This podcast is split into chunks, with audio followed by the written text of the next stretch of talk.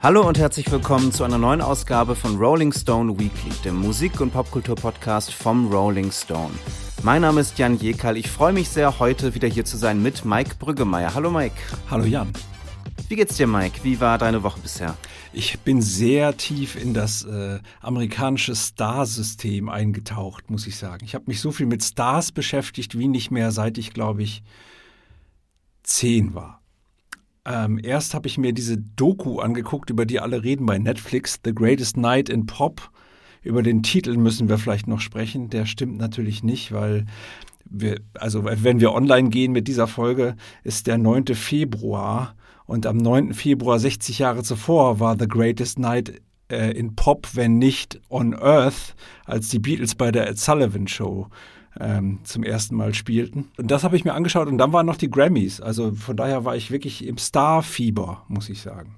Ja, ich habe die Doku auch gesehen. Da ist ja die Greatest Night in Pop äh, oder so die Behauptung, äh, die Nacht, in der die Single We Are the World aufgenommen wurde, äh, die Blockbuster-Charity-Single, bei der äh, alle von äh, Bruce Springsteen äh, über Bob Dylan und Paul Simon, jetzt habe ich nur die ganzen alten Rolling Stone-Helden aufgezählt, aber es sind ja auch ganz viele andere Leute da, zum Beispiel Huey Lewis oder Stevie Wonder oder natürlich Michael Jackson und Lionel Richie, die, die das Ganze auch äh, äh, überhaupt losgetreten haben. Das hast du schon mal vor paar Tagen äh, mir erzählt, dass es in deinem nächsten Newsletter auch um diesen, um diese Doku gehen wird, ne? Um, äh, um die Nacht, in der We Are the World aufgenommen wurde. Ja, in gewisser Weise. Es ist ja so, wenn man so durchs Leben läuft äh, und länger für den Rolling Stone arbeitet und jemand sieht was äh, im Fernsehen, wo Bob Dylan vorkommt, dann wird man immer direkt darauf angesprochen. Und das war in diesem Fall auch so. Und mit diesem Ansprechen und äh, äh, also weil Bob Dylan gibt da eine vielleicht nicht ganz so glückliche Figur ab in der Dokumentation, könnte man meinen. Aber wenn man meinen Newsletter am Montag liest, wird man feststellen, dass diese, dass, dass das quasi die einzig mögliche Art war, mit, äh, mit dieser Herausforderung umzugehen. Aber ich möchte nicht zu viel verraten. Also ich äh, habe es auch noch nicht ganz fertig geschrieben, aber ich bin mittendrin.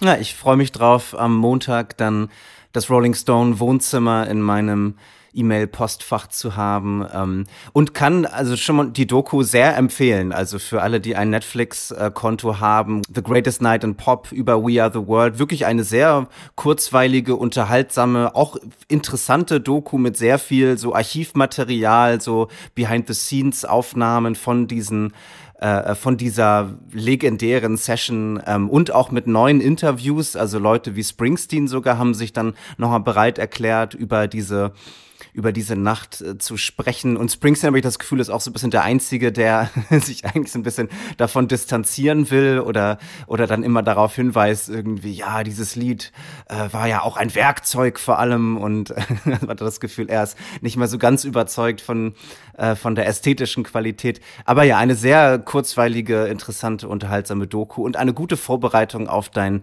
Newsletter am Montag. Das auf jeden Fall. Hast du denn auch die Grammys gesehen, Jan? Ich habe die Grammys äh, nicht live gesehen, aber ich habe mir dann so in den äh, in den folgenden Tagen äh, Videos angeschaut und und muss sagen, vieles davon fand ich auch wirklich richtig toll. Also ich hatte das Gefühl, das war eine der irgendwie besten Grammy-Zeremonien äh, oder oder eine also wo es jetzt wirklich einige Momente gab und einige Auftritte und und äh, Begegnungen und die wirklich besonders waren. Also ganz, ganz herausragend war für mich die äh, Performance von Tracy Chapman. Ich weiß nicht, ob du die auch gesehen hast. Sie hat ja ihr ihr Stück Fast Car gespielt mit dem Country-Pop-Sänger Luke Combs, der das Lied ja letztes Jahr gecovert hat und das wurde ein großer Hit. Und dann haben die Grammys das äh, als ähm, als Anregung genommen, um die beiden zusammen einzuladen. Und Tracy Chapman, die ja jetzt auch schon länger eigentlich ziemlich zurückgezogen so lebt und, und nicht mehr so viel aufgetreten ist,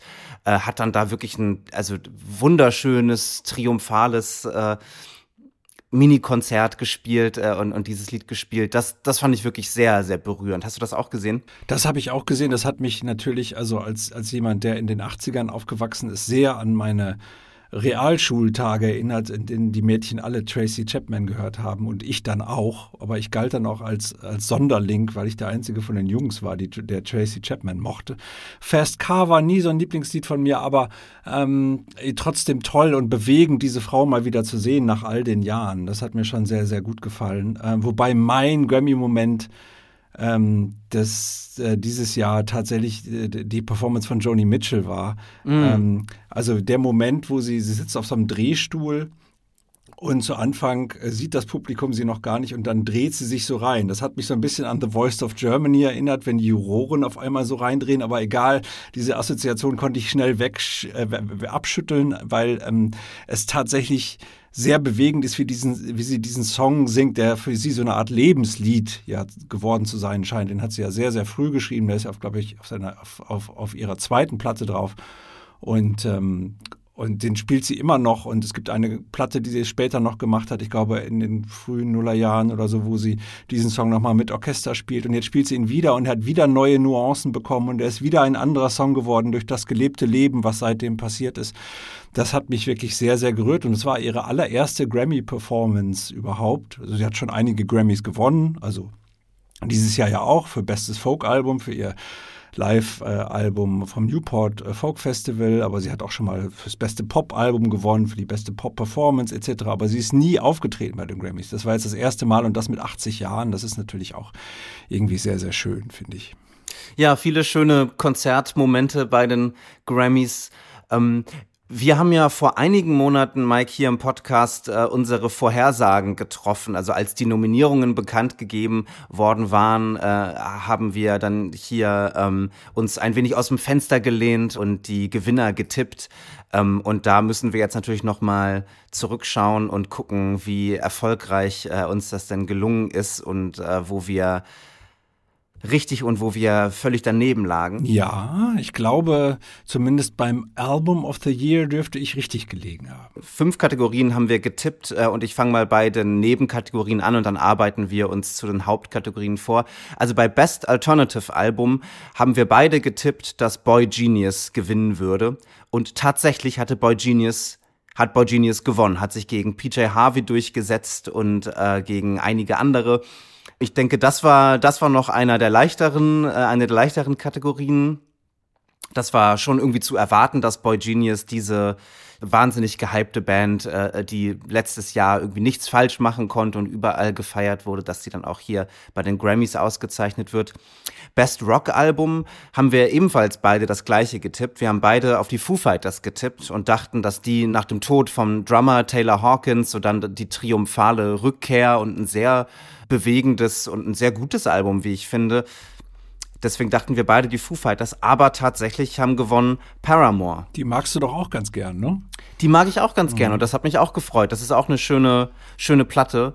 Und es ist ja auch eine schöne Geschichte, dass, dass, dass eine Band, die, die es schon fast 20 Jahre gibt oder die es schon 20 Jahre gibt und die, äh, die vielleicht so am Anfang ihrer Karriere so ein bisschen ähm, so vom, vom, von den Pop, äh, Institutionen vielleicht eher so ein bisschen äh, ähm, herablassend behandelt wurde, dass die jetzt äh, äh, zu ihrer zu ihren Lorbeeren doch gekommen sind. Also das hat mich schon auch sehr gefreut. Okay, die großen Kategorien. Ähm, Song of the Year. Es gibt ja diese Unterscheidung zwischen Song und Record of the Year. Song meint da wirklich das Songwriting und Record meint dann die Produktion und den Klang und so. Und bei Song of the Year lagen wir beide falsch. Du hast gesagt, äh, Anti-Hero von Taylor Swift wird Song of the Year. Es werden die Taylor Swift Festspiele, hast du gesagt. Lagst ja auch nicht ganz falsch damit, aber bei Song of the Year lagst du nicht richtig. Und ich habe gesagt, und ich lag noch viel falscher, es werden die Olivia Rodrigo Festspiele und sie wird abräumen. und das ist dann wirklich überhaupt nicht passiert. Und ich habe auch gesagt, ihre Single Vampire wird Song of the Year. Und tatsächlich ist es geworden Billie Eilish mit dem äh, Barbie-Filmsong What Was I Made For. Sie hat ja auch eine Oscar-Nominierung für den Song bekommen. Ähm, also das scheint schon ein Song zu sein, der den KritikerInnen sehr, sehr gut gefällt, generell. Ähm, Finde ich interessant. Ich hatte den eher als so ein Nebending abgestuft, aber er scheint doch ein Song zu sein, der jetzt für sie so karrieretechnisch doch nochmal äh, eine Schippe drauflegt. Fand ich interessant. Ja, ich meine, ich weiß gar nicht, ob ich das so Also ich meine, die Grammys werden ja äh, vergeben von, also die, die Jury ist sehr, sehr groß, also mehrere tausend Leute, glaube ich, und ja auch alles Leute, die in irgendeiner Form in der Musikindustrie beschäftigt sind, ob sie jetzt äh, Songwriter sind oder Ingenieure oder äh, Labelfiguren äh, oder so. Ähm, und viele von denen sind ja auch durchaus älter und ich habe das Gefühl, dass es eher so also dass, dass Billie Eilish so eine Figur ist, auf die sich irgendwie alle einigen können so. Und auch Leute, die vielleicht sonst nicht so viel am Hut haben mit mit jüngeren Künstlerinnen, dass sie in Billie Eilish dann halt irgendwie eine ähm, eine Künstlerin sehen, die dann doch äh, anschlussfähig ist für sie und dass sie dann der auch gerne, denn die hat ja bei den Grammys bisher immer abgeräumt. Die ist ja wirklich ein absoluter Darling der Grammys. Die Grammys sind so ein bisschen, wenn man einmal einen gewonnen hat, ne, dann hat man, dann hat man so, dann, dann hat man so eine Art Abo. Dann wird man immer wieder mindestens nominiert und kriegt dann auch mehrere. Also wenn man erstmal einen hat, dann dann kommen die alle anderen Grammys alle nach. Da werden wir vielleicht mm. auch noch mal drüber sprechen müssen. Ja, also ein, ein Abo äh, hat offensichtlich die Künstlerin, die Album of the Year gewonnen hat. Da hatte ich getippt, also es war ja wie gesagt meine äh, meine Vermutung, es, es äh, Olivia Rodrigo wird abräumen und ich habe getippt, sie wird auch Album of the Year machen. Du hast ganz richtig prognostiziert, Taylor Swift wird gewinnen für ihr Album Midnights. Das ist ihr vierter Grammy in der Hauptkategorie Album of the Year. Damit ist sie eine absolute Rekordhalterin. Niemand vor ihr hat vier Grammys in dieser Kategorie gewonnen. Ich finde es ein bisschen drüber, muss ich sagen. Wie geht's dir damit? Naja, aber es war doch auch irgendwie klar, wenn Taylor Swift da auftaucht, dass sie da nicht mit leeren Händen rausgehen kann. Und ähm, deswegen war mir schon klar, die wird da was gewinnen und die wird da auch was Großes gewinnen. Und natürlich alleine diese Schlagzeile, sie hat einen Rekord gebrochen, ist ja auch wieder für die Grammys interessant. Also dadurch werden die ja auch wieder, ach guck mal, vier Grammys und so. Und das ist ja eine Auszeichnung. Und das ist dann aber auch wieder eine Auszeichnung für die Grammys, dass Taylor Swift so viele gewonnen hat, weil die ja nun mal der größte Popstar der Welt ist zurzeit und so und überall im Gespräch und dann ja auch noch gleich ein neues Album angekündigt hat was im April erscheint. Also da, das, da, da geht doch vieles zusammen und ich habe das Gefühl, ähm, das ist dann bei den Grammys schon irgendwie auch wichtig. Und äh, die Olivia Rodrigo-Platte fanden wir beide auch nicht so gut wie die erste Olivia Rodrigo-Platte. Von daher kann man vielleicht sagen, ist es nicht, ist es nicht ganz so schlimm, dass sie das diesmal nicht gewonnen hat. Vielleicht ist das ein Ansporn beim nächsten Mal nochmal eine Schippe draufzulegen, keine Ahnung. Wobei, wie du ja schon gesagt hast, die Jury ist natürlich so divers, dass man auch nicht weiß, was man da dann eigentlich, was man eigentlich genau tun muss, um der zu gefallen, außer vielleicht Erfolg haben. Ähm, das ist natürlich dann auch, auch schwierig. Aber ja, äh, es gab dann ja auch später nochmal so einen, so einen leichten äh, Kanye West-artigen Kinnhaken von äh, von Jay-Z an Taylor Swift, äh, als Jay-Z sich nochmal beschwerte, dass, dass es eine gewisse junge Dame gibt, äh, die die meisten Grammys aller Zeiten gewonnen hat, aber noch nie Album of the Year. Ähm, ähm, obwohl ich weiß nicht, ob es wirklich ein Haken gegen Taylor Swift war, aber es war ein Haken gegen die Grammy-Jury allgemein. Also, dass es tatsächlich Beyoncé noch nie geschafft hat, obwohl sie so viele äh, Grammys gewonnen hat, noch nie geschafft hat, einen Grammy für Album of the Year zu gewinnen. Und hinzu kommt noch, glaube ich, die letzte schwarze Frau, die einen Grammy für Album of the Year gewonnen hat, war Lauren Hill im Jahr 1999, also im letzten Jahrhundert. Das ist natürlich tatsächlich auch, wenn man sich die, so die Entwicklung anguckt im, im Pop-Business irgendwie eine komische äh, komische Sache. Ich weiß, dass äh, Beyoncé hätte vielleicht, also für mich dann für Lemonade damals den Preis äh, kriegen müssen. Ähm, da hat damals Adele gewonnen, glaube ich. Im Jahr davor war hat, hat Taylor Swift gewonnen und da hätte Kendrick gewinnen müssen. Also da, da sieht man schon, also dass, dass, dass es schon irgendwie eine Kategorie ist, wo tatsächlich Black Artists ein bisschen öfter mal ins Hintertreffen geraten, was ich tatsächlich auch unschön finde.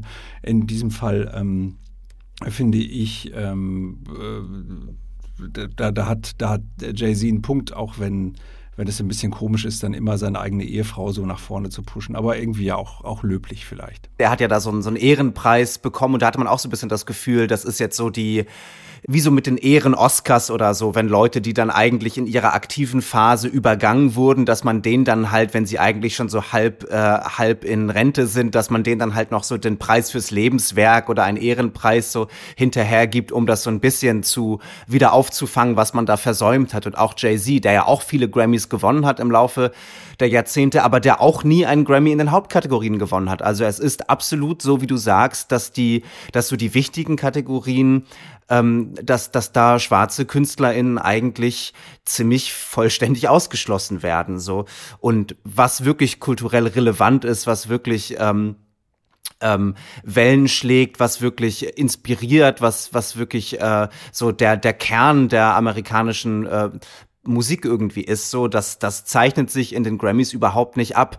Aber interessant ist halt trotzdem, dass dass die Grammys von so vielen, also von fast allen großen Leuten ja so akzeptiert werden. Also ich meine, auch wenn Jay-Z da jetzt hingeht und, äh, und dann da so, ne, so Seitenhiebe gegen die Grammys äh, von der Bühne loslässt, er ist ja trotzdem da und er nimmt ja diesen Ehrenpreis an und er, und er boykottiert ja nicht diese Veranstaltung, wie The Weeknd ja zum Beispiel oder auch Drake, die sich beide halt total äh, gegen die Grammys gestellt haben und, und so, sozusagen meinten, das ist doch völlig albern, ich gehe da überhaupt nicht hin, ich reich meine Sachen Sachen nicht mal ein. Ich glaube, The Weeknd hat sein letztes Album nicht mal eingereicht. So. Ähm, wir müssen noch zum Record, zur Record of the Year kommen, äh, die letzte der großen Kategorien.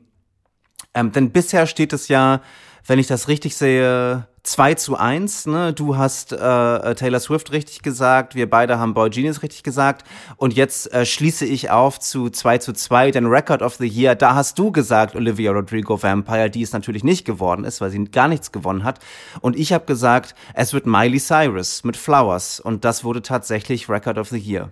Ja, es ist nicht schön, aber dafür hat man nachher Miley Cyrus nochmal mit einer Ursula von der Leyen-haften Frisur auf der Bühne gesehen, wie sie das Lied nochmal singt. Das fand ich ganz schön. Kommen wir nun zum Album der Woche, dem neuen Album von Brittany Howard, What Now? Brittany Howard äh, kennen die meisten wahrscheinlich als äh, Sängerin und Gitarristin der Blues-Rock-Gruppe Alabama Shakes, ähm, die ja so 2012 äh, schlagartig richtig populär wurde, auch äh, nicht zuletzt so bei den ähm, Grammys und so der Rock'n'Roll Hall of Fame, also so diesen sehr, ähm, sag ich mal, äh, oldschool-haften Musikindustrie-Institutionen. Äh, und äh, Brittany Howard hat aber wirklich eine sehr interessante Geschichte und verkörpert auf eine Weise wirklich so die ähm, eine sehr klassische Vorstellung von einem amerikanischen Musikerinnenleben, äh, ähm, weil sie aus Alabama kommt, aus dem amerikanischen Süden, einem Staat mit ja einer sehr reichen musikalischen Geschichte, äh, eine, eine, ein großer Soul, Country, Rock Musikstaat. Ähm, ein, einige der besten Studios äh, sind in Alabama. Äh, Hank Williams kommt daher, die Rolling Stones haben da Sticky Fingers aufgenommen, Aretha Franklin hat aufgenommen dort. Ähm, also ein, ein, ein sehr fruchtbarer musikalischer Boden. Brittany Howard hat sich, hat sich als junge Frau mit Gelegenheitsjobs über Wasser gehalten, hat äh, Lebensmittel eingetütet, Gebrauchtwagen verkauft, äh, war Pizzabäckerin und hat dann immer äh, nach Feierabend mit ihrer Band geprobt, den Alabama Shakes, die dann eben 2012, ich sagte es schon, ihr Debütalbum Boys and Girls veröffentlicht haben. Und, äh, und das war dann wirklich so ein Überraschungserfolg, kann man, kann man sagen, weil es eben so ziemlich klassischer Bluesrock war, äh, mit so ihrer Soul beeinflussten Stimme im Mittelpunkt, ähm, der dann wirklich viele Leute abgeholt hat und äh, und ähm, ja, ein Mainstream-Erfolg wurde, den wohl niemand äh, vorhergesehen hatte.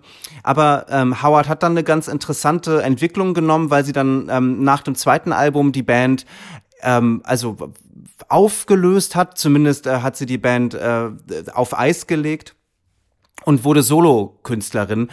Sie hat 2019 ihr Solo-Debüt Jamie veröffentlicht. Ähm, und, und das ist eine wirklich erstaunliche Platte, die so viel weirder und experimenteller und stilistisch, äh, also alle Grenzen aufbrechender ist als das, was man so von den Alabama Shakes kannte. Und das war schon wirklich eine sehr überraschende Platte.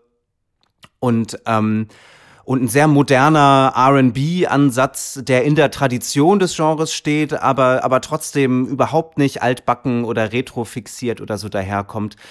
Und, ähm, und ich würde sagen, dass sie mit ihrer neuen Platte What Now äh, diesen Weg sogar noch überzeugender einschlägt und dass das wirklich eine ganz fantastische Platte ist. Aber bevor wir über What Now weitersprechen, möchte ich äh, von dir wissen, Mike, wie, wie bist du bisher so mit den Alabama Shakes? Äh, haben die dir irgendwie was bedeutet. Äh, mochtest du Brittany Howards erste Platte? Wie stehst du so ihren Sachen gegenüber? Ja, die Alabama Shakes habe ich natürlich wahrgenommen und ich fand sie auch durchaus in ihrer Traditionalität überraschend. Ähm, das, da war ja nicht nur Soul, da war ja auch so ein bisschen Garagenrock und sowas drin. Das hatte ja schon auch sowas teilweise so Dreckiges und es war irgendwie zu der Zeit, gab es mehrere, Leon Bridges gab es zu der Zeit, Nick Waterhouse. Man hatte das Gefühl, da gibt es so eine Retro-Welle von so, wir, wir, wir stellen jetzt nochmal so Sounds nach aus den, aus den goldenen Zeiten der handgemachten Musik, sage ich mal. Und aber auch Sound, es ging tatsächlich auch um Klänge eben. Das fand ich interessant, aber es hat mich nie so richtig gepackt, was aber auch daran liegt, dass ich immer Probleme mit großen Stimmen habe, weil große Stimmen meistens dazu führen, dass es keine großen Emotionen gibt, sondern sehr viel Energie und sehr viel Virtuosität. Äh, Brittany Howard hat so das stimmlich das äh, die, die Möglichkeit der Rockröhre in sich und ich hasse nichts mehr. Aber Brittany Howard ist auch sehr schlau und ist eine sehr tolle Künstlerin und sie weiß, dass sie ihre Stimme nur nur, sagen wir mal, sie, sie überreizt es nicht mit ihrer Stimme. Also sie hat eine fantastische Stimme, sie kann sehr viele unterschiedliche Sachen singen in unterschiedlichen Genres, aber sie kann sich auch zurückhalten. Das habe ich an ihr immer geschätzt. Vor allem bei ihrer ersten Soloplatte habe ich das geschätzt, dass sie eben nicht einfach nur auf ihre Stimme vertraut, sondern dass es auch noch andere Sounds gibt. Aber das war bei Alabama Shakes eben auch so. Es gab immer noch anderes, was passierte. Es gibt KünstlerInnen, also so jemand wie Adele oder so, die nur auf ihre Stimme setzen. Und das war bei Brittany Howard nie. Es passierte immer noch was anderes. Und das fand ich immer gut und interessant. Ähm, auch auf ihrer ersten Soloplatte, wobei ich auch immer so ein bisschen das Gefühl habe, das ist so einerseits der Versuch, sich auszuprobieren, der vielleicht nicht immer in einem Album endet, was von vorne bis hinten gelungen ist. Also ich finde es interessant, aber es ist es ist nichts, was mich jetzt vollkommen überzeugt. Die Frage nach dem so nach der klanglichen Kohärenz oder so eines Albums finde ich gerade bei ihrem neuen Album What Now wirklich interessant, weil das ja stilistisch wirklich so in alle Richtungen geht. Also es gibt ein äh, es gibt ein Funk Groove, es gibt einen Deep House Track, es gibt Neo Soul, es gibt Space Jazz, ähm, es wird vielleicht alles ein bisschen zusammengehalten von, von einer sehr also von, von sehr rhythmischen Grooves, so, von sehr filigranen und funky Gitarren, von unruhigen Basslines. Ähm, aber, aber ja, stilistisch geht es in alle Richtungen und wird dann so ein bisschen zusammengehalten oder auch nicht zusammengehalten, je nachdem, wie man das empfindet, von so Ambient-Glocken auf diesem neuen Album, die dann immer wieder zwischen den Songs wiederkehren die dann wie so ein, wie so eine klangliche irgendwie Ursuppe oder so sind, aus der dann die anderen Songs so erwachsen. Also als wäre das so die Grundfrequenz dieses Albums, diese, diese Ambient-Glocken, die auch etwas sehr Meditatives haben, die dann so, äh, ähm, ja, zu denen man immer wieder zurückkehrt, bevor, bevor das nächste Lied so losbricht und, und die Lieder äh, gehen dann halt wirklich in alle, in alle Richtungen.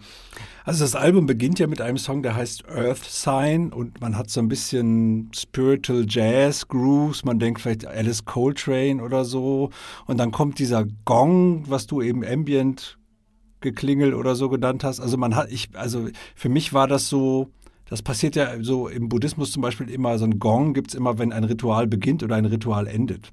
Und ich habe das Gefühl, das ist so der Versuch, also einerseits also so, so zu zeigen, dass jetzt was Neues beginnt, wobei der zweite Song des Albums I Don't heißt und und so ein bisschen stilistisch schon noch anschließt. Man würde sagen, vielleicht so Eric Badu, ein bisschen, bisschen Curtis Mayfield. Also es geht so ineinander über. Wir befinden uns immer noch in derselben Zeit, so Ende der 60er, Anfang der 70er stilistisch. Und dann kommt der Titelsong und reißt einen vollkommen raus. Also da kommt auf einmal so ein Beat und dann wird es irgendwie laut und es gibt so RB und es gibt so, und da gibt es eben Rockröhrentum und da war ich erstmal aus der Platte draußen. Da musste ich mich erst wieder in die Platte zurückkämpfen tatsächlich. Also dieser, dieser, dieser, dieser Titelsong What Now hat mich voll rausgehauen. Er beginnt auch noch mit der Zeile I don't want to confuse you for fulfillment, aber da hatte sie mich schon confused leider. Da war ich erstmal draußen und dachte, oh nee, jetzt ist es doch, jetzt ist es doch das, was ich nicht mag an Brittany Howard. Und davon gibt es einige Momente auf der Platte, wo, wo mich das immer wieder auf eine ungute Art rausholt. Es gibt auch das andere, also der vierte Song Red Flags hat ein ganz, ganz tolles Drum-Pattern, wo ich irgendwie wo ich eigentlich so eine Stunde lang nur diesen, diesen, diesen Drums zuhören könnte. Da brauche ich den Rest eigentlich gar nicht. Der Rest ist auch okay oder gut sogar teilweise. Und diese Mehrstimmigkeit hat dann so was Prince-haftes, was ich auch ganz, ganz schön finde. Aber eigentlich ist es dieses Drum-Pattern, was mich daran begeistert. Und dann, und dann kommt mein Lieblingssong To Be Still. Das ist eine Ballade, wo sie tatsächlich so eine gewisse Brüchigkeit in ihrer Stimme ähm, die lässt sie ja nicht zu in diesem Wille, sondern in diesem Sinn, sondern die erzeugt sie. Sie hat halt tatsächlich die Möglichkeit, selbst, also sie hat so viele Möglichkeiten mit ihrer Stimme, dass sie auch das hinkriegt. Also sie ist halt einfach eine, tatsächlich eine sehr fantastische Sängerin und, und in dem Moment funktioniert es total und da hat es für mich auch eine emotionale Tiefe, die diese Platte ja sowieso textlich an sehr, sehr vielen Stellen hat, dass man immer das Gefühl hat, ist auch so ein bisschen schizophren. Einerseits gibt es so die Einkehr, den Zweifel, so, so, auch so ein bisschen so die, die Erfahrung der, der Pandemie, die da noch so drinsteckt, des, des Isoliertseins. Und andererseits gibt es immer wieder die Momente, die Momente, in denen sie so ausbricht daraus, in denen es, äh, es geht auf den es geht in die Disco oder es geht, es geht um Liebe und so. Und das ist äh, so ein bisschen schizophren und diese Schizophrenie, die, ähm, die strahlt die Platte auch stilistisch aus. Und das finde ich interessant und, und, und gut an der Platte. Also ich finde sie so, deswegen ist es Quatsch zu sagen, ja, äh, sie ist nicht konzise als Album, sondern das ist natürlich Teil des Konzepts dieses Albums, dass das eben in verschiedene Richtungen geht, weil es eben genau das hat. Also es ist auch, da wird auch eine, also man merkt, wie dann so eine Energie irgendwie sie sich so, so die Energie sich so sammelt und sie dann wieder ausbricht und sie versucht, ja, ich kann nicht in diesem Moment bleiben, ich muss wieder raus, ich muss auch teilweise Leute erreichen und so. Also es gibt, es gibt auch so, so Community-bildende Songs auf der Platte. Uh, Another Day heißt, glaube ich, einer. Genau, Another Day. Der beginnt mit so einem äh, Spoken Word Track von Maya Angelou, glaube ich, die, der Bürgerrechtlerin und, und, und Autorin, die, die, da wird ein Gedicht vorgelesen. Und das bricht dann aus, auch wieder in so ein sehr mitreißendes Stück. Also erst ist es quasi wieder so Spiritual Jazz-artig und dann kommt aber dieser, dieser Ausbruch und dieses, dieses Vereinende, was dann eben versucht wird, ästhetisch herzustellen, indem man eben lauter wird, indem es größer wird und so. Also das, der, der, der, der Moment oder der Schritt vom Ich zum Wir ist, glaube ich, da so der entscheidende. Und das gibt es auf dieser Platte öfter. Also da gibt es eben den, den Dancefloor, also vom, von der Stube in den Dancefloor, vom, von, von, von der Bibliothek äh, in den Dancefloor etc. Also das ist, das finde ich, finde ich interessant und irgendwie gut gemacht. Mhm. Ja, und bei dem, bei dem Gedicht von Maya Angelou geht es ja auch um genau diese, diese Dialektik oder dieses Spannungsfeld, also um, um, um menschliche Kraft als entweder schöpferische oder zerstörerische, also die Möglichkeit zu beidem. Und äh, und ich habe auch das Gefühl, dass so diese ja, dass so diese Spannung etwas ist, also in der in der dieses Album so lebt und und und dass sie halt dann auch verschiedene ähm, auf verschiedene Weisen sozusagen sich dann so verschiedenen Energien dann so hingibt. Ähm, du hast auch den Song Red Flags hervorgehoben, der hat ja auch die Zeile The best time that I ever had, that's when the worst time started. Also das eigentlich so das das das schlimmste Schlimmste im Besten schon enthalten ist und umgekehrt und äh, und diese ähm, ja, und diese Schizophrenie oder, oder auch ein, dieses, dieses, dieses Zulassen vielleicht für die Dualität oder, oder für die Gleichzeitigkeit verschiedener möglicher Energien, dass das sehr in dieser sehr eklektischen Musik so äh, enthalten ist. Ähm, ich will noch ein Lied, also du hast Another Day auch genannt, den mag ich auch total. Das ist ja auch wirklich so ein sehr hyperaktiver, also so ein Breakbeat-Soul-Song eigentlich. I am having the time of my life, singt sie da. Ähm, ich mag auch Power to Undo noch total. Äh, auch ein sehr tanzbarer, prinzhafter Soul-Rock-Song mit, mit finde ich, einer ganz mitreißenden Hook.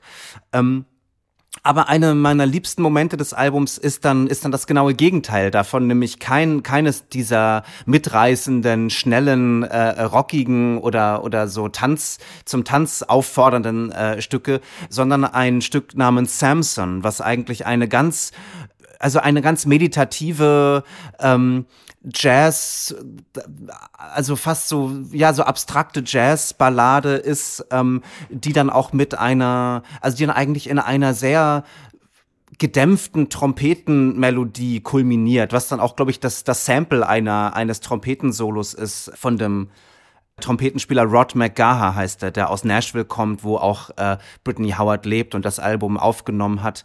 Und, und das ist für mich eines der schönsten Momente dieses, dieses Albums, also wie man dann diese, diese brüchige Trompete, die dann auch, also sich in immer weiteren Hallräumen eigentlich befindet, so hört und, und wie das fast so, also die, die, die musikalische Entsprechung irgendwie einer sterbenden Beziehung oder so ist, äh, die ja auch, also wo es, worum es ja auch auf diesem Album geht, um das Ende einer Beziehung um den Anfang einer vielleicht neuen Beziehung, also um so die Bandbreite der, der, der Gefühle und, und die werden dann in dieser, in dieser brüchig gedämpften Trompetenmelodie für mich ganz, ganz wunderschön eingefangen.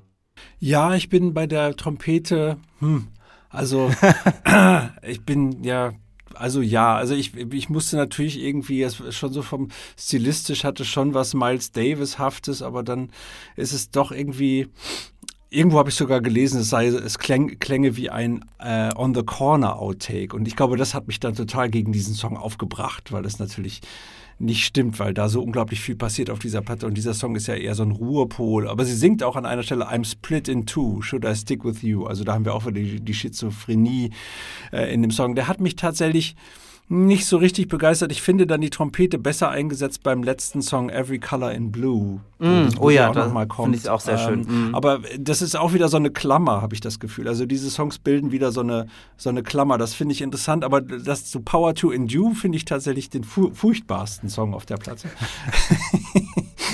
Äh, den, den mag ich gar nicht. Another Day mag ich auch nicht.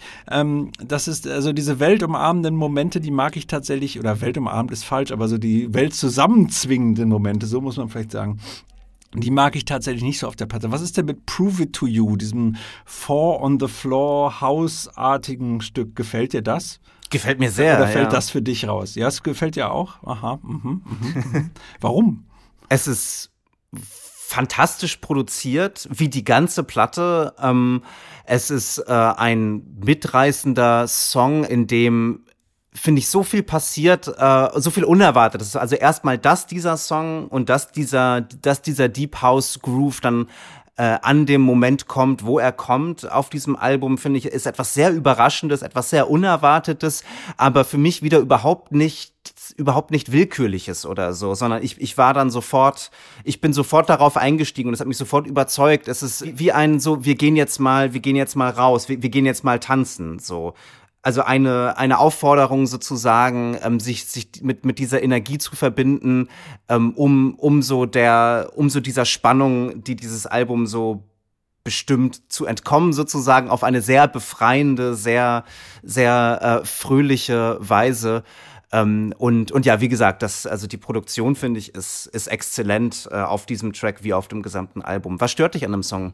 Ja, ich, ich weiß nicht, den habe ich tatsächlich, da, da, da dachte ich dann, jetzt wird das Konzept überreizt so ein bisschen. Also ich verstehe das so, also so, Popmusik als soziale Musik und wir gehen raus und so weiter, finde ich, finde ich gut. Und ich finde auch gut, dass sie bei dem Song gerade sich stimmlich zurückhält, dass, das, dass, dass sie da nicht versucht, irgendwie alles zu übertönen. Das finde ich sehr, sehr gut.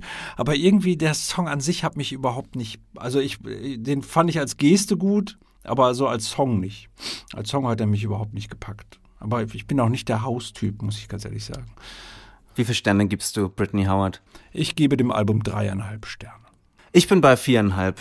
Äh, das hatte ich, ich hatte das Album ja auch rezensiert äh, für die für die aktuelle Ausgabe. Deswegen habe ich die Platte schon ein bisschen länger äh, und hatte damals auch viereinhalb Sterne gegeben. Dann hatte ich hatte ich sie eine Weile lang nicht gehört und als ich dann wieder so eingestiegen bin, dachte ich auch, habe ich sie ein bisschen, war ich dann ein bisschen drüber so. Aber dann hat sie mich eigentlich doch wieder sehr schnell gecatcht und dann kam äh, Power to Undo und dann dachte ich, ja, das ist fast so gut wie Hackney Diamonds.